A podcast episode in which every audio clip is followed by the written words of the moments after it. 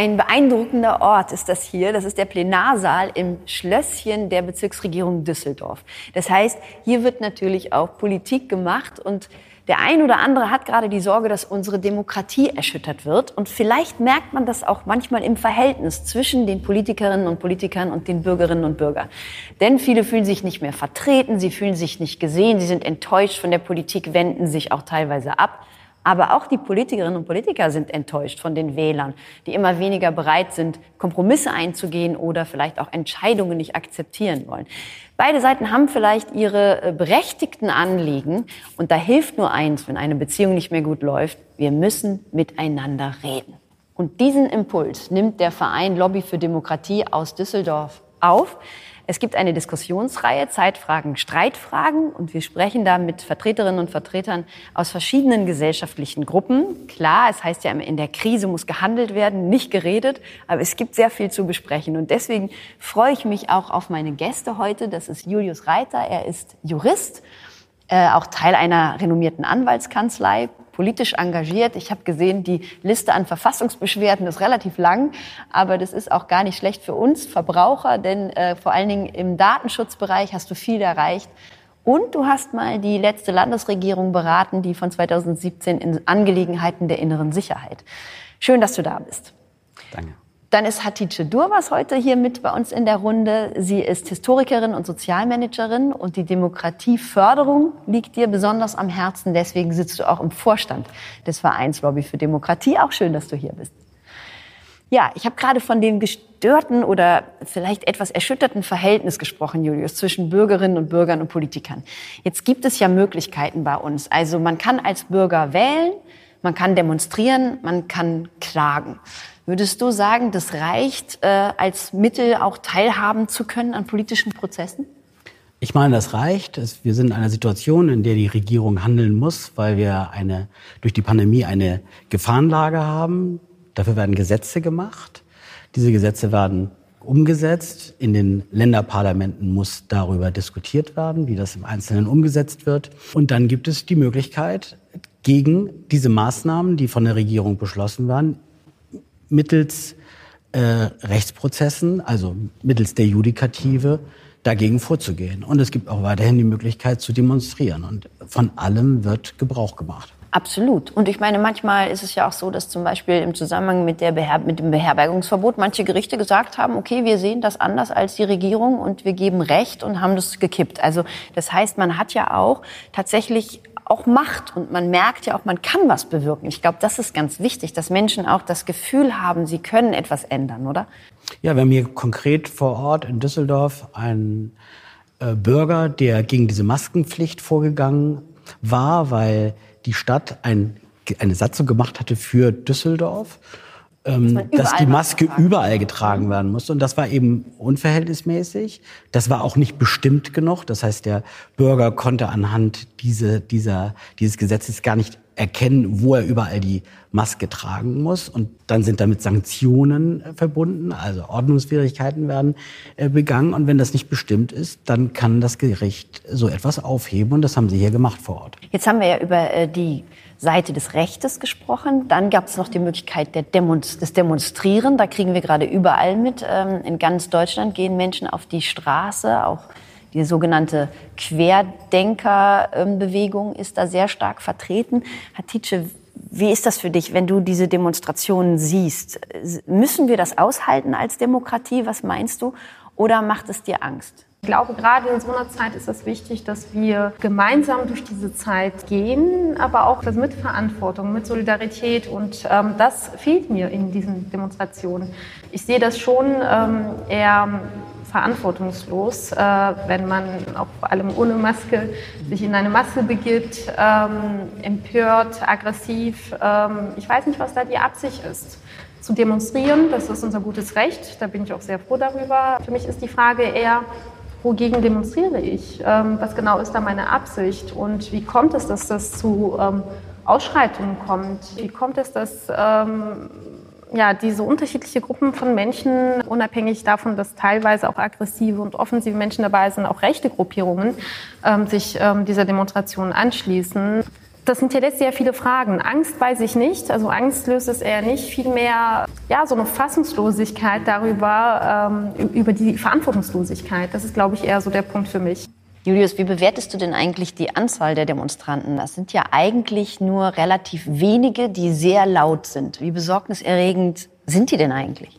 Also es sind 70 Prozent die im Grunde hinter der Regierung stehen, wobei ein Teil von rund 15 Prozent sogar noch schärfere Maßnahmen der Regierung fordert. Insofern sind diese 30 Prozent natürlich eine Minderheit. Wenn wir andere Krisen sehen, wie beispielsweise die Flüchtlingskrise, da war der Widerstand gegen die Bundesregierung größer als 30 Prozent.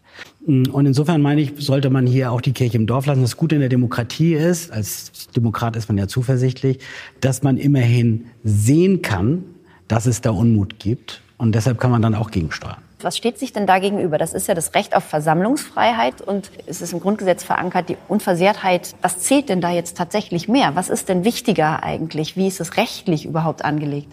Also es gibt einen Teil der Bürger, der fühlt sich durch diese Grundrechtseinschränkungen tatsächlich in seinen Grundrechten bedroht. Aber er darf ja demonstrieren. Es ist ja noch nicht mal so, dass er eingeschränkt wird, oder?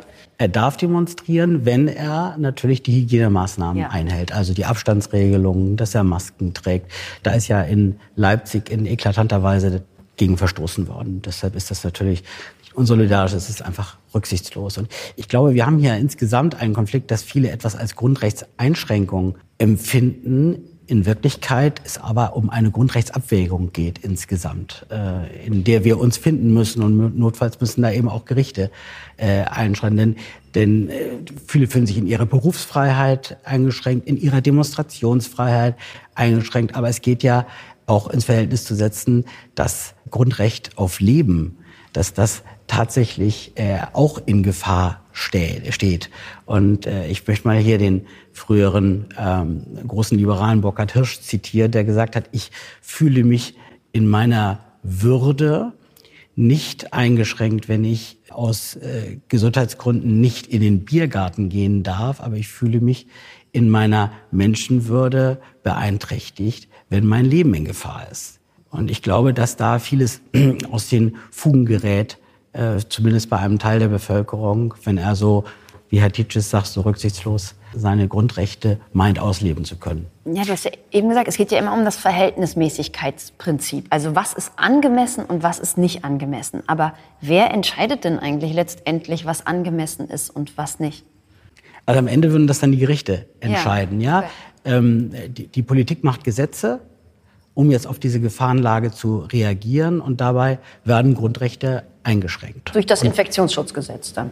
Mhm. Beispielsweise, ja. Mhm. So. Und jetzt ist die Frage, äh, schießt der Gesetzgeber über das Ziel hinaus? Beachtet er beispielsweise nicht den Verhältnismäßigkeitsgrundsatz? Und einige Bürger, ein Teil der Bevölkerung, fühlt sich in den Grundrechten zu stark eingeschränkt. Und deshalb äh, gehen sie auf die Straße. Und jetzt kann man natürlich darüber diskutieren und sagen, sag mal, äh, meint ihr nicht, dass ihr auch eine Verantwortung für die anderen tragt? Es ist doch nicht damit getan, dass ihr sagt, ich fühle mich durch das Maske tragen beispielsweise in meinen Freiheitsrechten äh, beschränkt, denk doch auch mal an das Klinikpersonal, denk mal an die Krankenschwestern, an die Ärzte, äh, die du, wenn du angesteckt bist, in ihrem Leben riskierst. Also es ist ja nicht einseitig zu sehen, dass du dein Grundrecht ausübst, sondern die Freiheit endet auch da, wo die Menschenwürde des anderen beginnt. Insofern ist es kein schrankenloses Grundrecht und äh, das muss diesem Teil der Bevölkerung eben auch klar gemacht werden. Das heißt, wir beobachten hier tatsächlich schon, weil ich eben von Erschütterung sprach, auch vielleicht eine Erschütterung unserer Solidarität, des Gemeinwohls auch. Also manchmal habe ich das Gefühl, dass wir alle so unserem individuellen eigenen Bedürfnissen nachgehen, dass das Gemeinwohl immer mehr in den Hintergrund rückt. Ich weiß nicht, ähm, Tietje, was glaubst du, was dazu führt, dass viele Menschen sich nicht solidarisch verhalten? Und es geht wirklich hier um Leben und Tod, ne? Das ist eine gute Frage. Als Julius vorhin gesprochen hat, habe ich mir gedacht, es kommt nicht nur auf den Staat ähm, eine Aufgabe zu, sondern auf jeden Einzelnen von uns. Ähm, eine gute Gesellschaft lebt auch eben von Menschen, die mit anpacken und die mitdenken. Und das Mitdenken hat in der Hinsicht, muss ich sagen, ähm, oder auch Mitverantwortung zu tragen, ähm, fehlt mir in der Hinsicht. Ich fand das sehr interessant bei den Ausschreitungen in Berlin als man versucht, auf den Bundestag zu stürmen und drei Polizisten versucht haben, diese Masse ähm, zu stoppen, ohne zu wissen, was auch auf sie zukommt. Ja, also aus ihrer Perspektive äh, kommen Menschen aggressiv auf sie zu. Für mich war das so ein symbolischer Akt, wie die drei Polizisten da standen und versucht haben, ähm, auch symbolisch den Bundestag zu schützen. Und das hat mich zum Nachdenken gebracht, insofern, dass ich in dem Moment auch sah, dass es auf jeden Einzelnen von uns ankommt. Also es hätten nicht vielleicht 20, 30, 40, 50 Polizisten da stehen müssen, sondern es waren die drei, die ähm, ja, die Demokratie geschützt haben. Was für mich auch bedeutet, dass jeder Einzelne von uns auch die Demokratie schützen kann, dass jeder Einzelne von uns in dieser Gesellschaft mit anpacken kann und dass, ähm, auch, dass das eine Wirkungskraft hat. Obwohl man da natürlich mhm. sagen muss, ich glaube, wenn wir drei da gestanden hätten, hätten wir die nicht aufhalten können.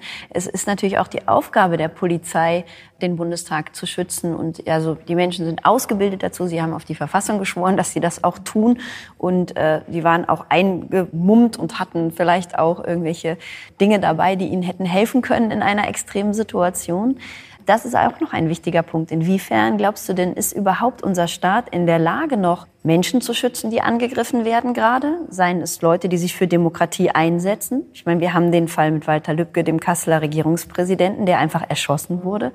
Inwiefern hast du das Gefühl, dass wir wirklich alle noch beschützt werden können vom Staat? Also ich kann ähm, definitiv sagen, dass ein Vertrauensbruch da ist, grundsätzlich in Sicherheitsbehörden, was auch erstmal berechtigt ist was uns erstmal nicht paranoid machen soll. Es ist berechtigt. Ähm, es sind sehr viele ähm, Vorfälle da, präsent, die uns auch Angst machen. Ähm, wem soll ich vertrauen, wenn ich mich unbeschützt fühle? Bei wem melde ich mich, wenn ich Gewalt erfahre? Ich rufe die Polizei an. Das ist der richtige Weg. Und was macht es mit mir, wenn ich ähm, höre, dass es ähm, bei der Bundeswehr, bei der Polizei, beim Verfassungsschutz ähm, Netzwerke bestehen? Die es neulich entdeckt worden sind. Und interessant ist dabei für mich, sehr viele zivilgesellschaftliche Organisationen haben jahrelang über diese Phänomene ähm, berichtet. Sie haben ja. darauf hingewiesen, sie haben über die Gefahr ja. gesprochen. Betroffene haben darüber gesprochen. Was ich beobachtet habe, war, dass die Politik weggeguckt hat. So ganz nach dem Spruch, Rassismus ist verboten, also kann es auch keinen Rassismus geben. Doch den gibt es. Den gibt es auch bei der Polizei, den gibt es bei der Bundeswehr, so wie es den auch in der Gesellschaft gibt. Und es ist wichtig, dass man auch so ein Bewusstsein dafür bekommt, also ein Problembewusstsein. Ähm, wir haben es und jetzt müssen wir gucken, wie wir damit umgehen. Und weniger ähm, soll es darum gehen, dass wir ständig in Abwehr sind und das verdrängen oder ablehnen, weil es zu Dimensionen führen kann, die wir nicht mehr verhindern können. Und äh, wenn wir jetzt in die jüngste Vergangenheit schauen, ist NSO auch ein sehr gutes Beispiel dafür. Mhm. Und ähm, heute haben wir mit Chats zu tun, mit recht extremen Inhalten. Und ähm, auch da frage ich mich, sind wir empört, wenn wir erst ein, ein Hakenkreuzbild sehen? Also wo fängt Rassismus an? Es mhm. äh, fängt ja in einer Einstellung an. Das sind ja Aussagen, das sind Handlungen und die waren ja schon vor dem Hakenkreuz präsent. Das heißt, sind wir erst empört, wenn wir sehen, dass ähm, Polizisten untereinander solche Bilder ausgetauscht haben? Ich glaube, das liegt natürlich daran, dass jetzt alle so wahnsinnig empört sind, weil äh, Rassismus, dass Rassismus da ist, das wissen alle, da, egal ob man weggeguckt hat oder nicht. Aber was natürlich nicht zu übersehen ist oder was wirklich erschüttert ist, wenn er vom Staat selbst ausgeht. Also wenn Polizisten, die auf die Verfassung schwören, die, wie du sagtest, mhm. die, die man eigentlich anruft, wenn man möchte, dass einem geholfen wird, wenn da auf einmal solche rechten Strukturen aufgedeckt werden, das ist natürlich krass. Julius, also wie kann man das auch äh, einordnen, dass also, auf einmal von innen heraus rassistische, extrem rassistische also Gedanken Zunächst ist es natürlich alarmierend, wenn sowas aufgedeckt wird, dass es diese rechten Netzwerke gibt in staatlichen Institutionen. Und ich verstehe auch dich, wie man sich gegen ein Gutachten wehren kann, das die Lage analysieren soll. Denn das ist das Wichtigste, dass wir Aufklärung haben, dass man jetzt Klarheit bekommt, sind das äh, also ich bin fest davon überzeugt, es ist kein, es ist nicht systemisch angelegt. Es ist nicht so, dass Rechtsradikalismus in der Polizei angelegt ist. Aber ich will natürlich diese Gruppen ausfindig machen. Ich möchte wissen, wie die entstehen, wie die äh, zusammenkommen, wie die arbeiten. Und dass das natürlich nicht tolerierbar ist, sondern dass diese Leute äh, rausgeschmissen gehören. Mhm. Das ist alles für mich selbstverständlich. Aber ich will erst die Lage analysiert wissen und dann müssen Maßnahmen getroffen werden. Und es ist einfach so, dass wir in einer multikulturellen Gesellschaft leben in Deutschland. Und es ist inakzeptabel, wenn eine Institution, die vorbehaltlos, wie die Polizei, vorbehaltlos ermitteln soll, wenn, wenn, wenn die äh, mit Leuten zersetzt ist, die Rassisten sind und Vorurteile haben, wie soll sich dann ein Migrant vertrauensvoll an die Polizei wenden, wenn er nicht weiß, was geht eigentlich in dem Kopf des Polizisten vor?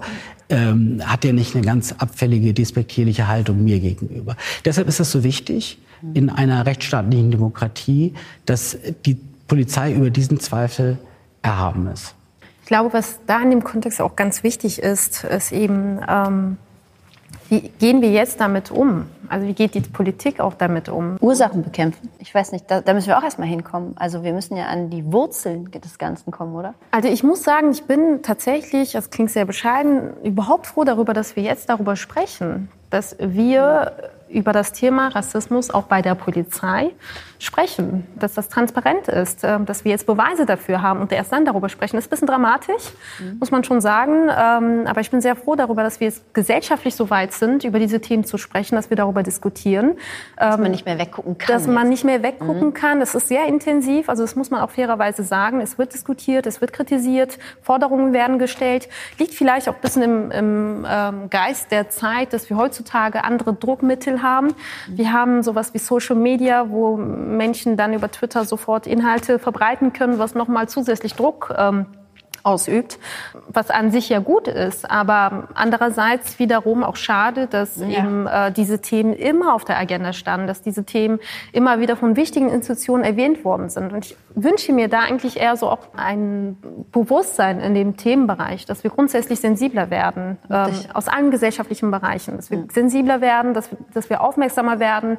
Ähm, dann gehen wir, glaube ich, mit dem Thema auch anders um wenn wir ein Bewusstsein für das Thema Rassismus auch haben, dann würden die Kollegen bei der Polizei auch sensibler sein, wenn Aussagen getätigt werden, die sich nicht gehören. Und so ein Chat würde dann nicht jahrelang unentdeckt bleiben. Das ist auch noch mal eine andere Dimension. Mhm. Das, die, Der wird nicht gedeckt von den anderen. Richtig, das ist ja genau das, gedeckt. Und ich wünsche mir, dass das zu einem Wechsel führt, dass das zu einer Veränderung führt in unserer Denkweise vor allem. Absolut. Und da ist es ganz wichtig, dass wir darüber reden, genau wie du gesagt hast. Und ich freue mich auch, dass ihr jetzt hier auch nochmal über bestimmte wichtige Themen gesprochen habt, weil ich glaube, das ist wirklich ein Punkt, gerade was den Rassismus angeht, der unsere Demokratie wirklich gefährdet. Und da müssen wir weiter dranbleiben. Da müssen wir auf allen Ebenen, rechtlich, gesellschaftlich, zivilgesellschaftlich und natürlich politisch ganz dringend jetzt alle gemeinsam gegen angehen.